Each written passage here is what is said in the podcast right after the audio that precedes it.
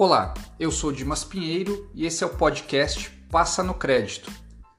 Em maio de 2020, o Banco Central divulgou em coletiva o lançamento do Open Banking.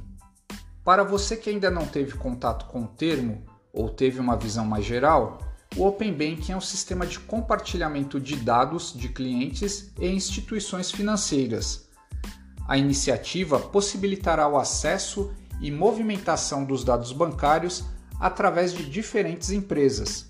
Segundo o regulador, os quatro principais objetivos do Open Banking são: primeiro, empoderar o consumidor, segundo, eficiência do setor financeiro, terceiro, inovação e quarto, competitividade. Destacando as duas últimas como pontos que favorecem a atuação das fintechs e viabilizam maior competitividade no sistema financeiro.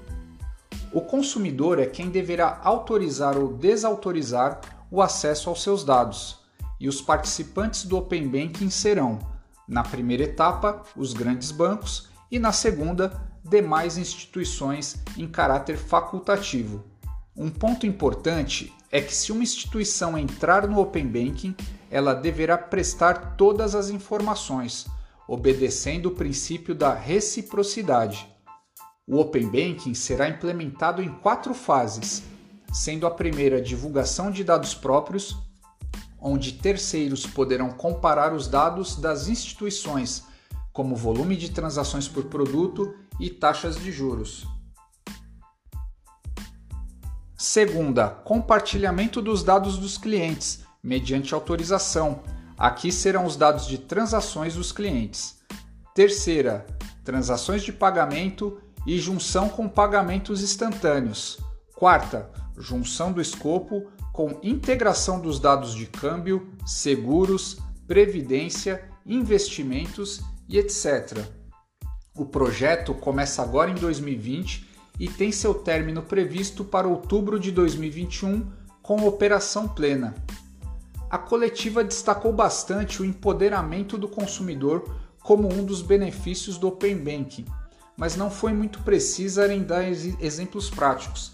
Então, eu deixo aqui alguns exemplos de aplicações no dia a dia. A primeira delas, na formação de novos hábitos financeiros. Um exemplo é o aplicativo Guia Bolso. A segunda, serviços de sugestão. Por exemplo, localizar o apartamento mais apropriado para alugar ou comprar com base em seus hábitos e transações financeiras. Terceiro, Estilo de vida dos consumidores. Imagine profissionais de marketing sendo mais assertivos em seus anúncios com o uso de analytics e tirando do nosso feed aqueles anúncios indesejados.